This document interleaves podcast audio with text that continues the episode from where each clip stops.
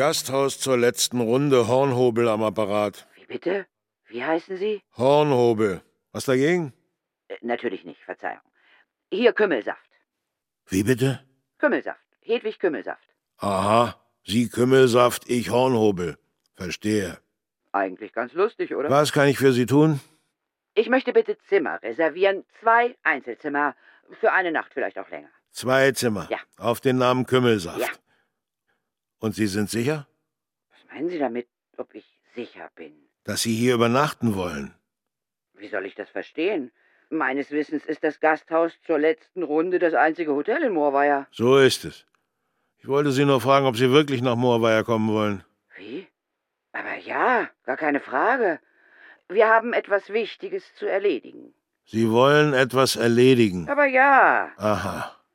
warum sagen Sie so seltsame Sachen? Wollen Sie uns keine Zimmer geben? Ich bin mir nicht sicher, ob Sie sich wohlfühlen werden in Moorweier. Ach, das lassen Sie mal unsere Sorge sein, ja? Wie Sie wünschen. Ich rate Ihnen nur eins. Lassen Sie Ihre gute Kleidung zu Hause. Rechnen Sie mit Dreck und Flecken. Einladend, was Sie da sagen. Sie werden mir noch dankbar sein, dass ich Ihnen das gesagt habe. Glauben Sie mir. Und hören Sie, bringen Sie Gummistiefel mit. Hohe Gummistiefel. Wir haben ein Schlammproblem in Moorweier. Verstehen Sie? Hier ist Schlamm. Überall Schlamm. Wir haben schon Schlimmeres erlebt als ein Dorf, das nach einem Dauerregen im Schlamm versinkt. Hören Sie, nehmen Sie bitte ernst, was ich sage. Sie werden sich über diesen Ort wundern. Es ist nicht sehr einladend hier. Und Sie sind übrigens die einzigen Gäste. In Ordnung. Dauerregen und ein bisschen Schlamm. Wir werden schon klarkommen. Von Regen habe ich nichts gesagt. Es hat seit Wochen nicht geregnet hier. Seit Wochen keine Wolke am Himmel. Aber der Schlamm, dieser verdammte Schlamm, er wird immer mehr.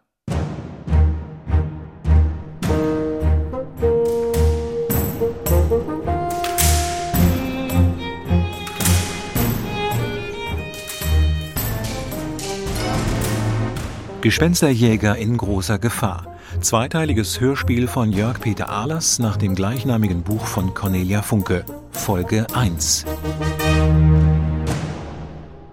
Meiner Schwester habe ich gemailt, ich ziehe diesmal in eine Schlammschlacht. Sehr gut. Und dass ein Mann namens Hornhobel uns am liebsten gar kein Zimmer in seinem Gasthaus gegeben hätte. Und dass deine Eltern sich um Himmels Willen nicht schon wieder so viele Sorgen machen sollen. Weil ich ja nur ein ganz kleines bisschen in Lebensgefahr geraten werde.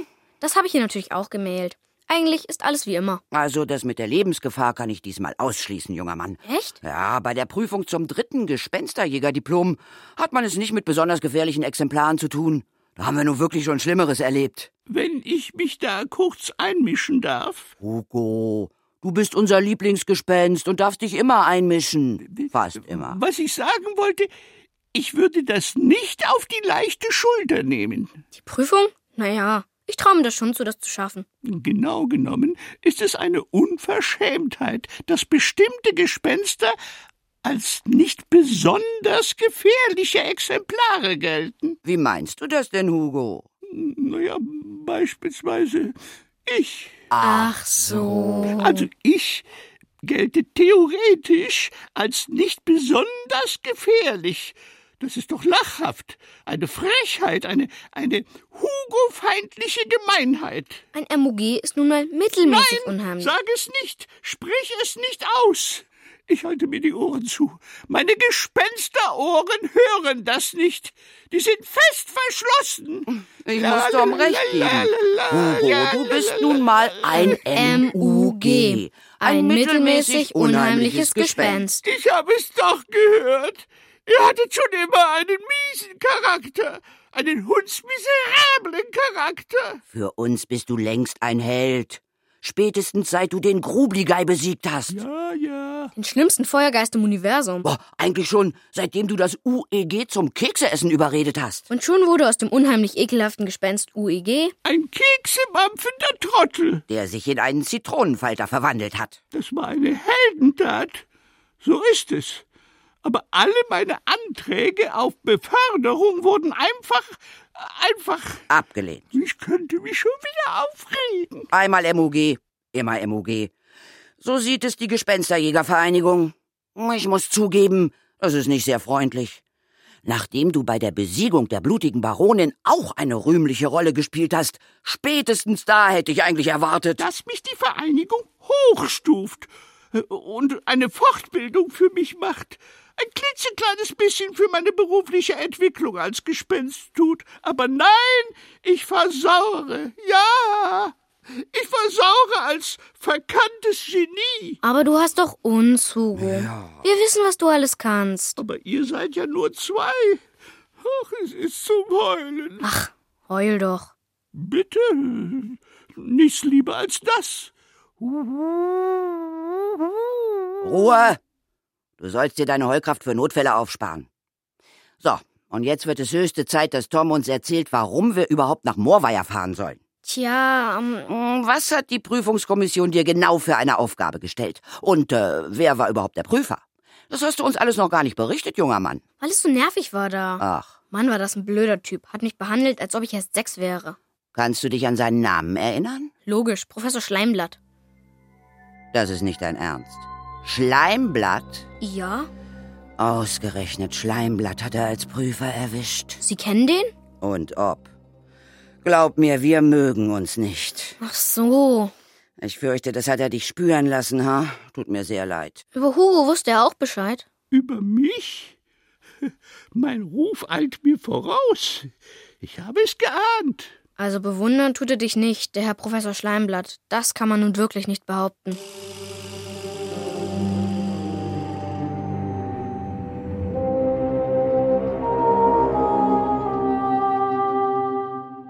Setz dich. Du bist doch höchstens zehn Jahre alt. Ich bin elf. Hm, ist ja nicht zu fassen, mit was für Grünschnäbeln wir hier unsere Zeit verplempern müssen. Du weißt hoffentlich, dass wir hier nicht auf einem äh, Kindergeburtstag sind. Ja. Das dritte Gespensterjägerdiplom wird nur von sehr erfahrenen Gespensterjägern abgelegt. Hm, aber ich habe schon sehr viel Erfahrung gesammelt. Oh, beeindruckend. Außerdem. Ja, ich höre. Außerdem geht es beim dritten Diplom nur um Spukformen der dritten Gefahrenkategorie. Nur? So, so. Scheinst ja alles besser zu wissen. Dann ist dir vielleicht auch bekannt, dass sich unter den Spukformen dieser Kategorie einige höchst gesundheitsschädliche Arten befinden. Aber sie sind alle mit ziemlich einfachen Mitteln zu bekämpfen. Ach ja, sind sie das? Und Frau Kümmelsaft hat gesagt, ich war bisher sehr geschickt. Hedwig Kümmelsaft. Also hat sie also einen äh, Spielkameraden gefunden. Naja, die hat sich ja viel Freude mit dir und mit diesem, diesem, äh, wie heißt dieses alberne MUG, mit dem sie immer rumläuft? Sie meinen Hugo? Wir finden den nicht albern. Naja, also ich jedenfalls habe der Zentralen Kommission zur Gespensterbekämpfung, ZKZG, den Vorschlag unterbreitet, nicht wahr, äh, noch in diesem Jahr die Zusammenarbeit mit Geistern zu verbieten. Oh nein. Oh doch. Gespenster soll man jagen und vernichten. Das ist unsere einzige ehrenwerte Aufgabe. Gespenster haben nichts im Sinn, als dem Menschen Schaden zuzufügen, seinem Körper, um den sie ihn beneiden und, und, und der armen Seele des Menschen, die sie zerstören, verstümmeln, verschlingen wollen. Ja, so sind sie. So sind sie alle. Ist Ihnen nicht wohl? Bitte? Also, tut ja nichts zur Sache. Also, ähm, du kennst die Grundbedingungen der Prüfung? Ja, wie beim zweiten Diplom. Fangen muss ich das Gespenst eigenhändig, aber zur Vorbereitung, für die Beobachtung und Köderung darf ich zwei Helfer auswählen. Einen. Einen? Ich dachte. Ja, du dachtest. Der Prüfungsausschuss, mein lieber Freund, hat die Bestimmungen etwas verschärft, auf meine Anregung hin. Nur noch einen Helfer? Wie soll ich das Hugo beibringen? Eine Witzfigur wie dieser Hugo wäre als Helfer übrigens in jedem Fall indiskutabel. MUGs dürfen bei Prüfungen nicht helfen. Stand alles im Mitteilungsblatt für Gespensterjäger. Aber Frau Kümmelsaft schaut wahrscheinlich lieber Kochshows im Fernsehen. Ah ja, sind noch andere Regeln verschärft worden? Nein, das nicht. Aber in deinem Fall weise ich besonders darauf hin, dass nur Ausrüstungsgegenstände verwendet werden dürfen, die in den Richtlinien zur Gespensterbekämpfung erwähnt sind. Selbst erfundenes Zeug wie Hedwigs äh, Spezialpasten und, und, und, und Sonderwerkzeuge sind nicht erlaubt. Solltest du auf sie zurückgreifen, gilt die Aufgabe als nicht erfüllt. Das wusste ich. Donnerwetter, das wusstest du. Ich bin beeindruckt. So, Und äh, nun also zu deiner Aufgabe. Die Spukerscheinung, mit der du dich befassen wirst, wurde vor drei Tagen von einem Dorf namens Moorweier gemeldet. Hier, bitte sehr. Auf dieser Urkunde steht die genaue Anschrift, eine Wegbeschreibung und noch einmal zusammengefasst deine Aufgabe und die Spielregeln, die unbedingt, hörst du, unbedingt zu beachten sind. Abzuliefern beim Prüfungsausschuss ist ein von dir persönlich gefallenes und unbeschadetes Geisterexemplar.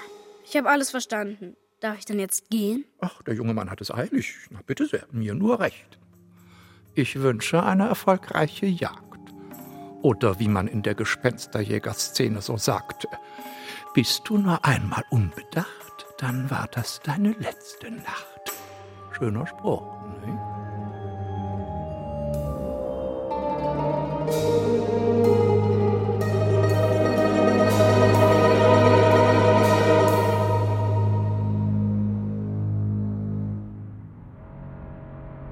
Erstaunlich neblig die Gegend. Man sieht nichts. Aber in gut zehn Minuten haben wir es geschafft. Dann müssten wir da sein. Moorweier. Übelste Gespensterprovinz, das kann ich dir sagen. Sie meinen, talentierte Gespenster würden sich mit so einem Ort überhaupt nicht abgeben? Das würden sie nicht. Aber das ist nur gut für dich. Ich denke, du hast dein Diplom schon so gut wie in der Tasche. Meinen Sie? Gespenster der dritten Gefahrenkategorie haben manchmal hässliche Streiche drauf, aber für einen Gespensterjäger mit deiner Erfahrung dürften sie kein Problem sein. Glaube ich ja auch. Aber was mir echt zu schaffen macht, ist Hugo. Mann, war der beleidigt, dass er nicht mit durfte. MOGs sind ständig beleidigt. Wenn wir zurückkommen, ist die Sache vergessen. Hoffentlich. Darf ich Sie was fragen, Frau Kümmelsaft? Nur raus mit der Sprache, junger Mann. Dieser Professor Schleimblatt. Hm? Woher kennen Sie den? Hm. Wir hatten mal eine üble Auseinandersetzung. Es ging um die Bekämpfung von Schlurfgeistern.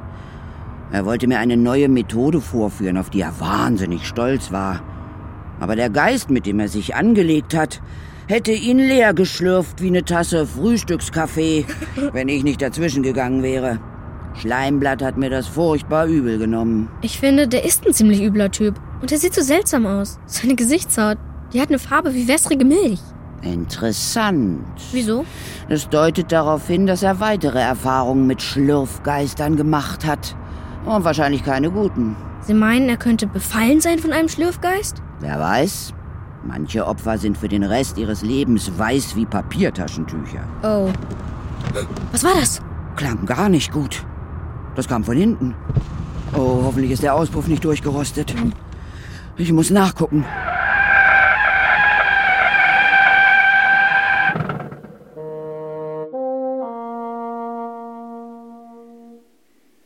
Komisch. Hier ist nichts. Vielleicht unterm Auto? Moment mal. Irgendwie sieht mein Koffer so seltsam aus. Hä? Da, da ist doch am Griff. Das kenne ich doch. Das, das ist. Gespensterschleim. Denkst du, was ich denke? Hugo. Komm raus, du hinterhältiges, schleimverseuchtes Ekelpaket von einem MUG. Gut, schon gut.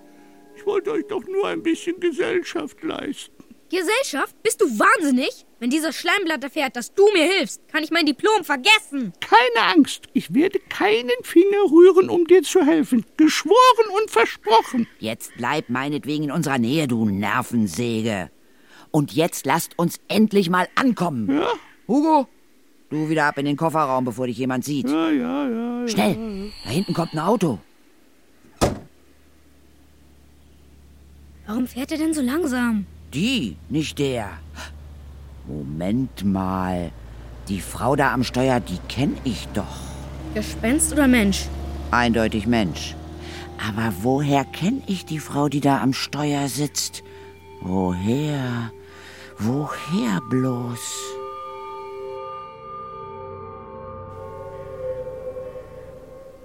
Gut, dass mich Hedwig Kümmelsaft nicht gleich erkannt hat. Das hätte ihr wahrscheinlich die Laune verdorben. Gespensterjagd, müsst ihr wissen, ist nämlich etwas Verschwiegenes. Da macht man nicht so viel Wind drum. Und Schaulustige kann man schon gar nicht gebrauchen. Neugierige, die einem auf die Finger gucken? Nein, danke, sagt jeder Gespensterjäger. Ich bin so eine Neugierige. Und schaulustig bin ich auch. Das liegt an meinem Beruf. Ich bin Reporterin beim Löbinger Lauffeuer. Cordula Flunder mein Name. Woher kenne ich diese Frau? Woher? Woher bloß? Es wird ihr einfallen. Fragt sich nur wann. Beim großen Feuerspuk in Hummerburg, einem kleinen Dorf am Meer, da war ich dabei. Ich habe alles mitbekommen. Wie Hedwig Kümmelsaft, Tom und Hugo den Grubligei besiegt haben, einen scheußlichen Feuergeist. Und ich habe berichtet für die Zeitung. Meiner Reporternase habe ich zu verdanken, dass ich nun nach Moorweier fuhr. Die Sache mit dem Schlamm hatte mich stutzig gemacht. Seit Tagen war im Radio davon die Rede, in den Verkehrsmeldungen. Kurz vor der Ortseinfahrt Moorweier gesperrt. Die Polizei empfiehlt, den Ort Moorweier weiträumig zu umfahren. Die Straßen des Dorfes sind wegen Verschlammung unpassierbar. Soweit die Wegen Verschlammung unpassierbar. Verschlammung? Das kam mir komisch vor. Und ich dachte gleich, dass vielleicht Gespenster dahinter stecken. Man hat so Ahnungen als Reporterin. Jedenfalls, wenn man Profi ist wie ich. Kurz und gut. Ich brauste nach Moorweier und kurz vor dem Ort montierte ich Schneeketten auf die Reifen. Das war auch nötig, denn tatsächlich war die Durchgangsstraße in Moorweier knöcheltief mit gelb-bräunlichem Schlamm überzogen. Ich habe mich dann in dem gleichen Gasthof einquartiert, in dem auch Frau Kümmelsaft ein Zimmer reserviert hatte. Kaum hatte ich mein Zimmer bezogen, sah ich sie auf den Gasthof zukommen. Frau Kümmelsaft hatte ihr Auto an der Kirche geparkt. Da war weniger Schlamm. Wahrscheinlich hatte sie Angst gehabt, stecken zu bleiben. Sie hatten es nicht besonders eilig. Im Gegenteil. Direkt am Fuße des Kirchturms blieb Tom plötzlich abrupt stehen. Moment mal. Das gibt's ja wohl nicht. Nicht stehen bleiben. Wir bringen jetzt erstmal das Gepäck ins Gasthaus. Sei mal still. Zeigt der Spukmelder etwas an? Treffer. Die Zeiger schlagen aus. Eindeutige Zeichen von Spukenergie. Ich würde sagen, der Geist hat sich vorige Nacht hier länger rumgetrieben. Wenn wir Glück haben, kommt er heute Nacht wieder. Möglich. Geister dritter Kategorie haben geregelte Arbeitszeiten. Sie spuken häufig jede Nacht. Herrlich. Endlich mal wieder ein Kollege, den ich ärgern kann. Dass er sich eine Kirche ausgesucht hat. Fabelhaft für dich. Wieso denn? Nur für deinen Bericht an die Prüfungskommission. In Kirchen werden Tonaufnahmen ganz hervorragend. Das Heulen und Stöhnen bekommt dann immer so ein nettes kleines Echo. Nun lass uns endlich weitergehen. Dagegen habe ich auch nichts. Wir sollten uns stärken. Die Nacht könnte turbulent werden. Irgendwas stimmt hier nicht. Was ist denn mit deinem Spukmelder? Er dreht irgendwie durch, als wäre das Gespenst direkt bei uns. Das war ein Kurzschluss. Jetzt ist die Sicherung durchgeknallt.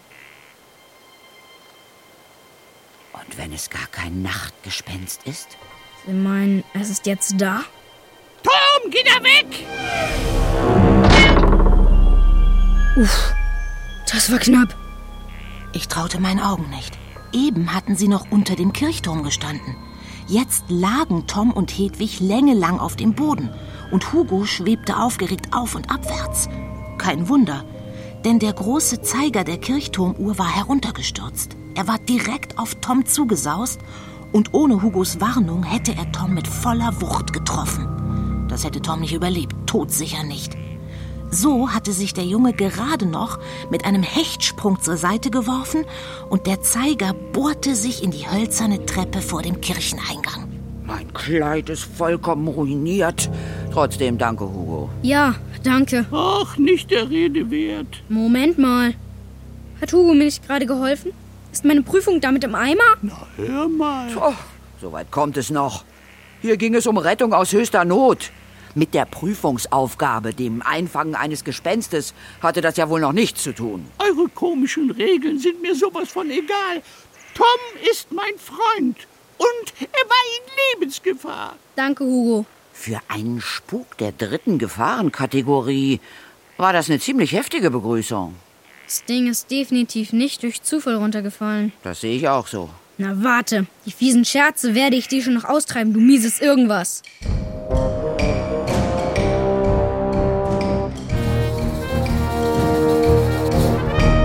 Guten Tag. Sie sind bestimmt Herr Hornhobel. Erraten. Frau Kümmelsaft nehme ich an. Hornhobel trifft Kümmelsaft. Kümmelsaft trifft Hornhobel. Und der junge Mann ist sicherlich Tom. Ja, genau. Hallo. Dem Nachwuchs eine Chance, was? Schön, dass Sie da sind. Man muss es einfach immer wieder versuchen.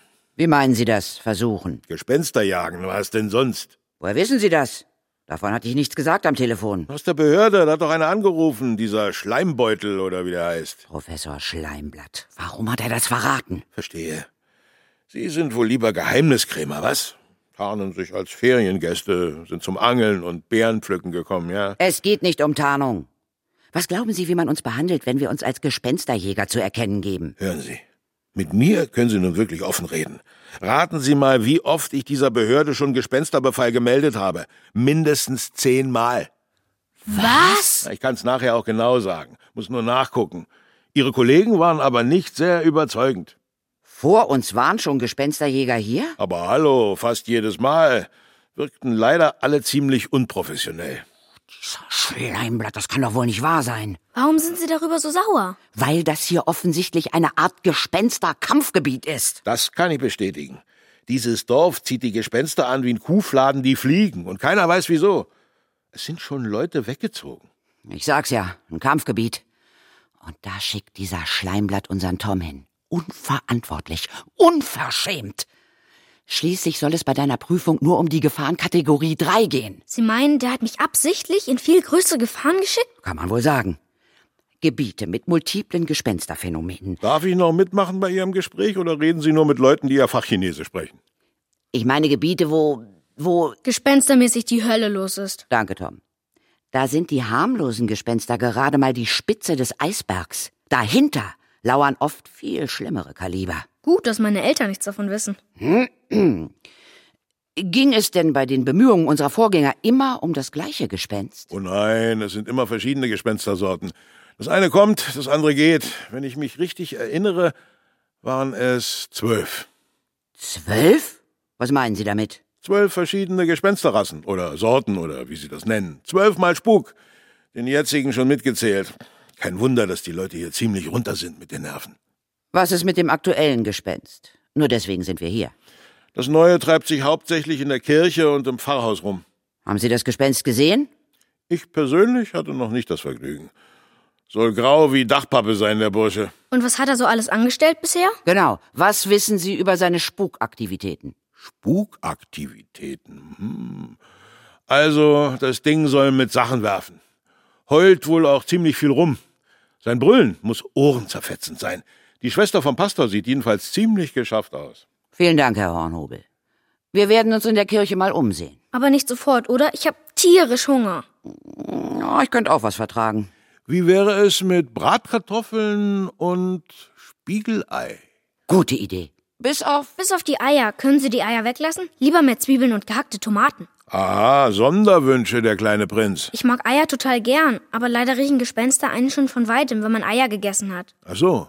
Ich gehe schon mal vor. In meinem Rucksack wird's zappelig. Verstehe. Bis gleich, Tom. Der trägt die Nase ja ganz schön weit oben, der Kleine, was? Ein Kind als Gespensterjäger. Na, Sie trauen sich ja was. Hören Sie, das ist Tom. Und den sollten Sie nicht unterschätzen. Ist in Ordnung. Unsere Kunden sind hier König. In Ihrem Fall ja eher Königin und kleiner Prinz. Alles gut, alles feist. Herr Hornhobel, glauben Sie mir. Dieser kleine Prinz hat es schon mit Gespenstern aufgenommen, deren bloßer Anblick Sie in Staub verwandeln würde, bevor Sie, bevor Sie Bratkartoffeln sagen können.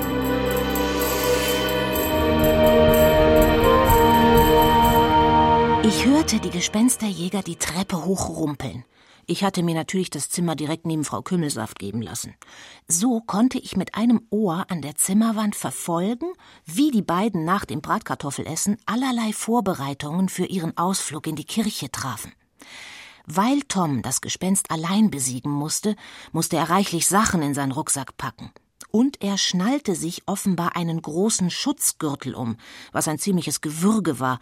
Beim Anziehen hat er jedenfalls gestöhnt. Und dann hat mich Frau Kümmelsaft gewaltig erschreckt, ohne es zu wollen. Ich klebte ja direkt an der Wand und auf der anderen Seite plötzlich Ich glaube, der Filter funktioniert. Brüll doch nicht so! Dann schreien Sie doch nicht so. Nimm den Filter aus den Ohren! Mit dem Filter im Ohr redet man viel zu laut! Ach so. Anfängerfehler. Puh, der kitzelt vielleicht Ihr Hyperschallfilter. Oh, du wirst dankbar sein, ihn dabei zu haben. Falls wir es mit einem Brüllgespenst zu tun bekommen, schützt der Filter deine Ohren. Sie können einen Brüller aber gut nachmachen. Hm, hast du eine Ahnung? Ein Brüller kann so laut loslegen, dass Fenster kaputt gehen und sich Metallgegenstände verbiegen. Auweia. Hauptsache, der Filter gehört zu den offiziell erlaubten Hilfsmitteln. Keine Sorge. Er ist auf der Liste der erlaubten Sachen. Im Gegensatz zu dir, Hugo. Ich könnte doch wenigstens zugucken. Sie gehen schließlich auch mit Tom zusammen. Ich habe mich aber besser in der Gewalt als du. Ich bin sicher, dass du sofort eingreifst, wenn etwas Unvorhergesehenes passiert. Das ist eine gemeine Unterstellung. Wenn dein Freund Tom in Schwierigkeiten gerät, kannst du gar nicht anders. Das weißt du doch selbst. Ich habe mich persönlich weiterentwickelt und werde mich anders verhalten als früher. Und deswegen darf ich jetzt mitkommen. Hübscher Versuch. Los, Tom, wir gehen. Und Hugo macht hier keinen Quatsch, bis wir wiederkommen. Das ist gespensterfeindliches Verhalten. Wir haben einfach einen miesen Charakter.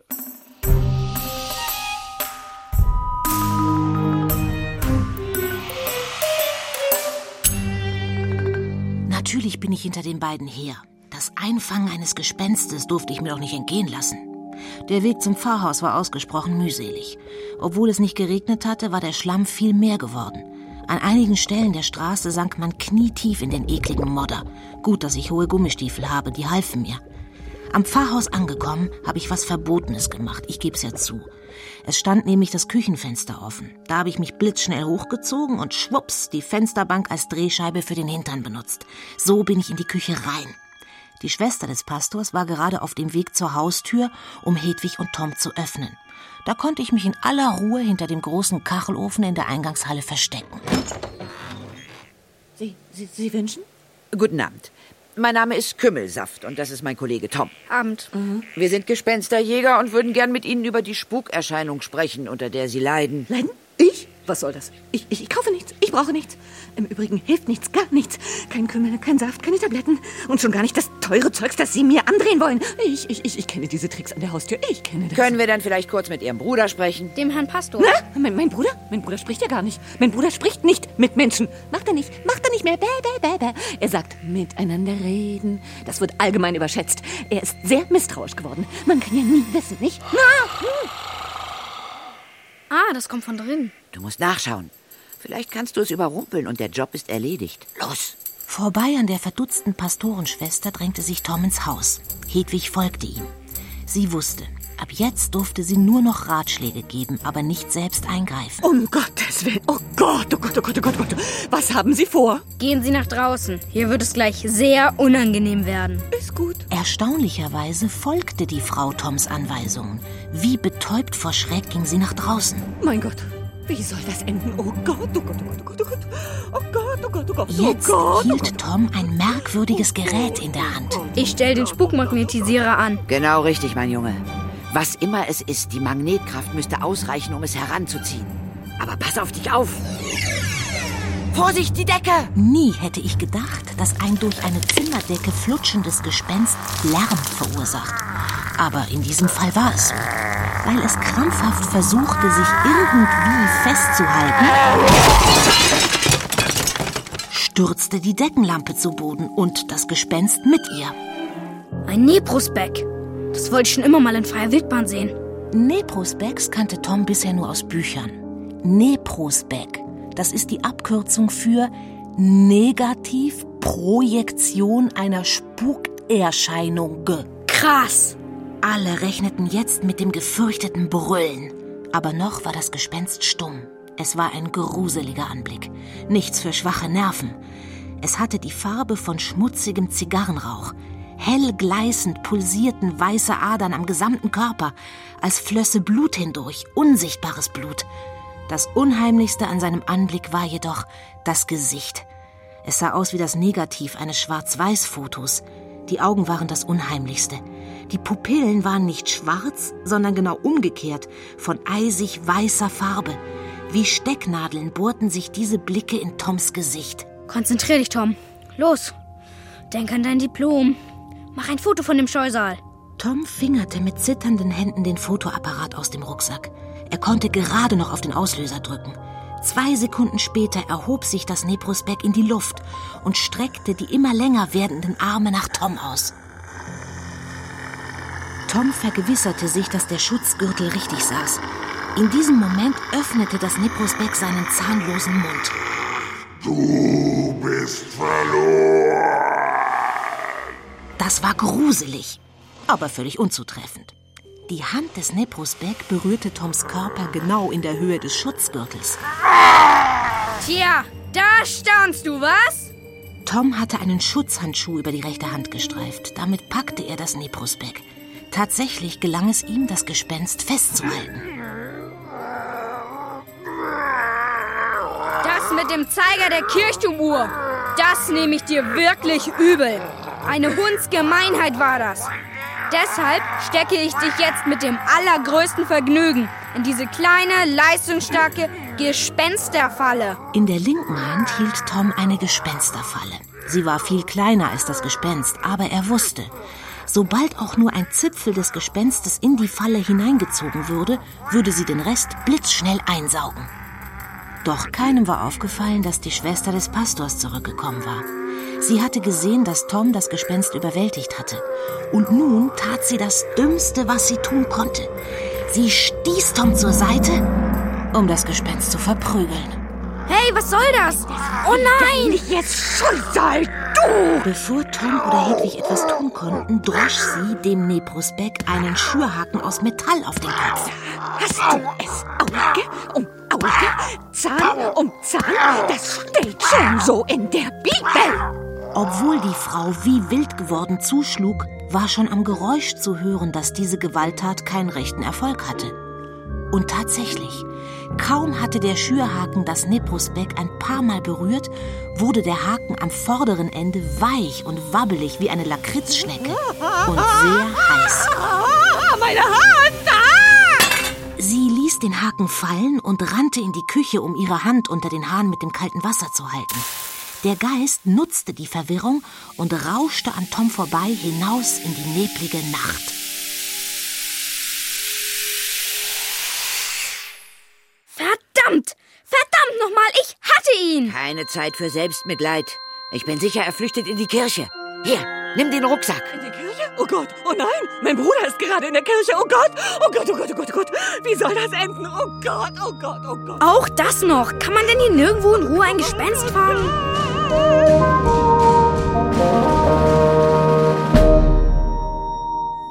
Hoffentlich finden wir es hier. Wir müssen nach vorn.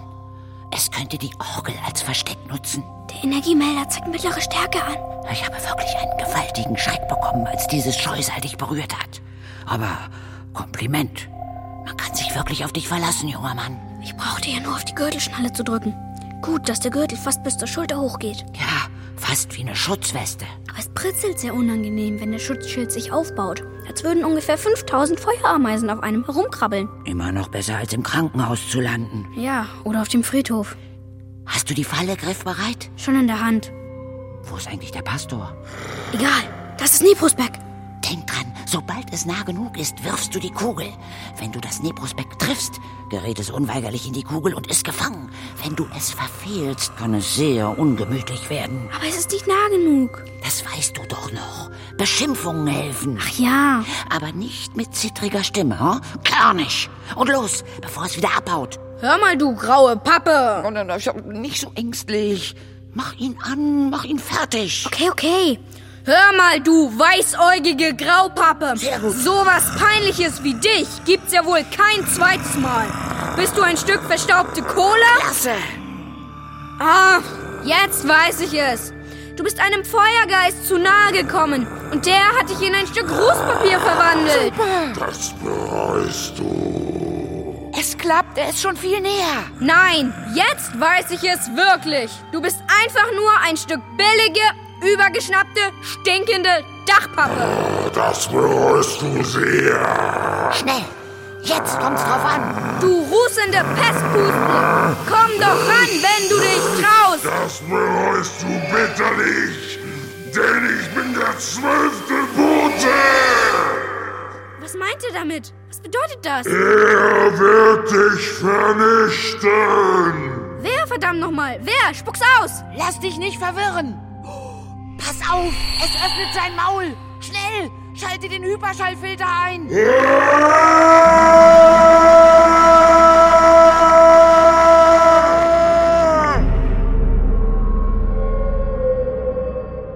Der Schrei war im ganzen Dorf zu hören gewesen. Mir war es nicht gelungen, den beiden schnell genug in die Kirche zu folgen. Und so vermutete ich, die Jagd auf das Gespenst wäre ein zweites Mal schiefgegangen. Aber in Wahrheit hatte alles hervorragend geklappt. Tom hatte rechtzeitig den Hyperschallfilter eingeschaltet, der ihn vor dem Angriff auf seine Ohren schützte. Und er hatte zielsicher die Falle auf das Neprosbeck geschleudert. Als ich die Kirche betrat, ich verhielt mich wie eine interessierte Touristin, hob Hedwig Kümmelsaft gerade die Kugelfalle auf, die nach Toms perfektem Wurf noch ein Stück über den Boden der Kirche gerollt war. Wunderbar geworfen, mein Lieber, das habe ich selten besser gesehen. Bin ganz zufrieden. Das ist schon verrückt. Der Neprosbeck steckt in der Kugel wie eine Fliege im Bernstein. Ja. Komisch, wie klein der geworden ist. Ah, viel zerstört hat er offenbar nicht. Der Statue dort fehlt der Kopf und mit dem Rednerpult hat er Weitwurf geübt. Na gut, aber ansonsten ist alles ganz manierlich hier. Ich frag mich nur, wo der Pastor steckt. Vielleicht hat er den Fehler gemacht, seinen spukenden Besucher zu berühren. Dann liegt er jetzt irgendwo wie ein Brett herum und rührt sich frühestens in einem Monat wieder. Gut möglich. Hallo. Ist hier jemand? Hören Sie mich. Hier bin ich, unter der Altarplatte. Ach du lieber Himmel. Können Sie sich bewegen? Sind Sie in Ordnung? Ich habe ein Sirren in den Ohren. Och, wenn's weiter nichts ist. Aber ansonsten geht es wohl. Sie können da rauskommen. Ihr ungebetener Gast schwört hier nicht mehr herum. Na, da bin ich aber froh. Und er wird auch so schnell nicht wieder hierher kommen in Ihre Kirche. Wirklich nicht. Keine Sorge. Wunderbar. Das war ein sehr ungehobelter Besucher. Oh, das kann ich mir vorstellen. Ich muss schon sagen, völlig unangemessen sein Verhalten, miserables Benehmen. Was hat er denn angestellt? Ich sag's mal so. Ich freue mich über jeden, der unsere Kirche besucht. Auch wundersame Typen dürfen hier Besinnung finden. Aber der nicht noch einmal. Der nicht. In anderen Kirchen mag das Werfen mit Kerzenständern, Stühlen und Rednerpulten vielleicht als modern gelten. In meiner Kirche kann das nicht geduldet werden. Kann ich gut verstehen. Ebenso wenig das Umwerfen von alten Skulpturen. Sehen Sie, dem heiligen Antonius fehlt jetzt ein Ohr. Sie haben den Randalierer nicht angefasst. Keine Sekunde habe ich daran gedacht. Oh, Glück gehabt. Man könnte sagen, ich habe ihn spüren lassen, dass ich ihn nicht mag. Ich habe mich geweigert, ja, nach kurzem Nachdenken geweigert, dem Herrn die Hand zu schütteln, obwohl er sie mir immer wieder entgegengestreckt hat. Sie ahnen ja gar nicht, was Sie für einen Schutzengel hatten. Halleluja. Bitte? Äh, ja.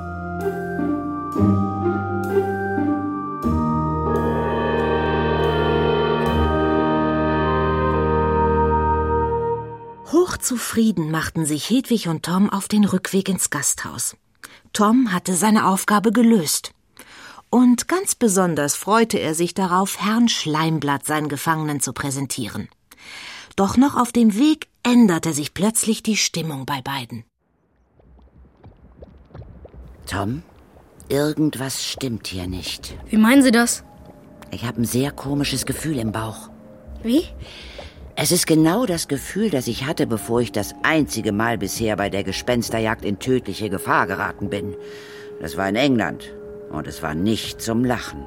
Ich sage dir, hier stimmt was nicht. Naja, eins steht fest. Dieses Dorf ist ein Geister- und Gespensternest. Wie hat der Hornhobel das gesagt? Das Dorf zieht die Geister an wie ein Kuhfladen die Fliegen. Ehrlich gesagt, nach Kuhfladen riecht's ja auch überall. Die Matschepampe auf den Straßen wird immer mehr. Du sagst es. Und die Häuser sind schief und krumm. Fast alle haben Risse. Als ob von unten jemand die Fundamente kaputt macht. Was hat dieser Geist bloß mit dem zwölften Boten gemeint? Es war wie eine Drohung. Ich bin der zwölfte Bote. Zwölf. Er hat auch zwölf gesagt. Wer? Na, Hornhobel. Zwölfmal hat er schon Geister und Gespenster gemeldet. Und unser Geist sagt uns, dass er der zwölfte Bote ist. Und das alles passiert, während dieser Ort im Modder verblubbert. Was will der denn hier? Wahrscheinlich sind Sie jetzt stocksauer auf mich. Vor allem bin ich sprachlos. Du hattest uns versprochen, das Zimmer nicht zu verlassen. Ich konnte einfach nicht im Zimmer bleiben. Die Sache wird zu gefährlich, viel zu gefährlich. Was wird gefährlich? Der Schlamm wird immer mehr. Herr Hornhobel steht schon in Gummistiefeln an der Rezeption und gerade ist eine Schlammfontäne mitten auf der Straße hochgespritzt. So hoch, dass vor unserem Zimmer das Fenster jetzt voll Schlamm ist. Und deswegen bist du da raus und gefährdest das Diplom von Tom? Wegen ein paar durchgedrehter Schlammgeister? Schlammgeister sind harmlos. So glaubt mir doch, es sind keine. Ich kenne doch meine Kollegen. Es riecht hier nicht nach Schlammgeistern.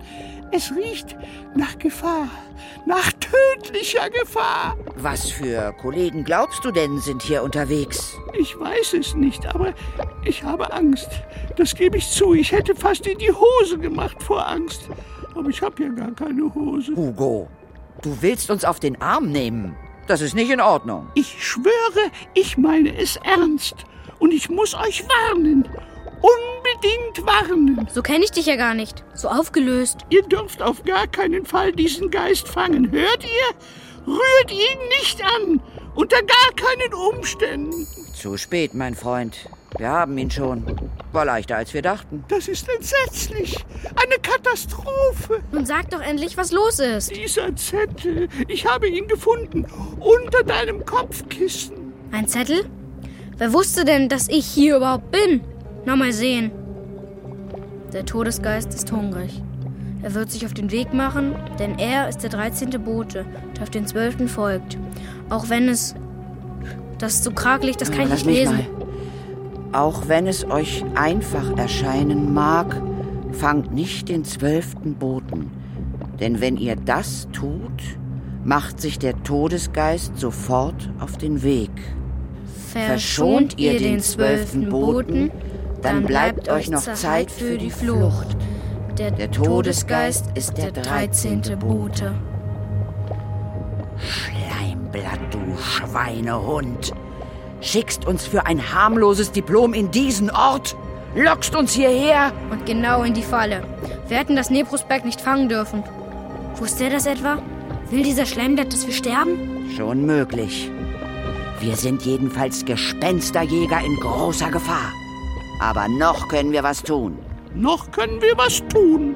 Wir werden kämpfen, Professor Schleimblatt. Das schwöre ich dir.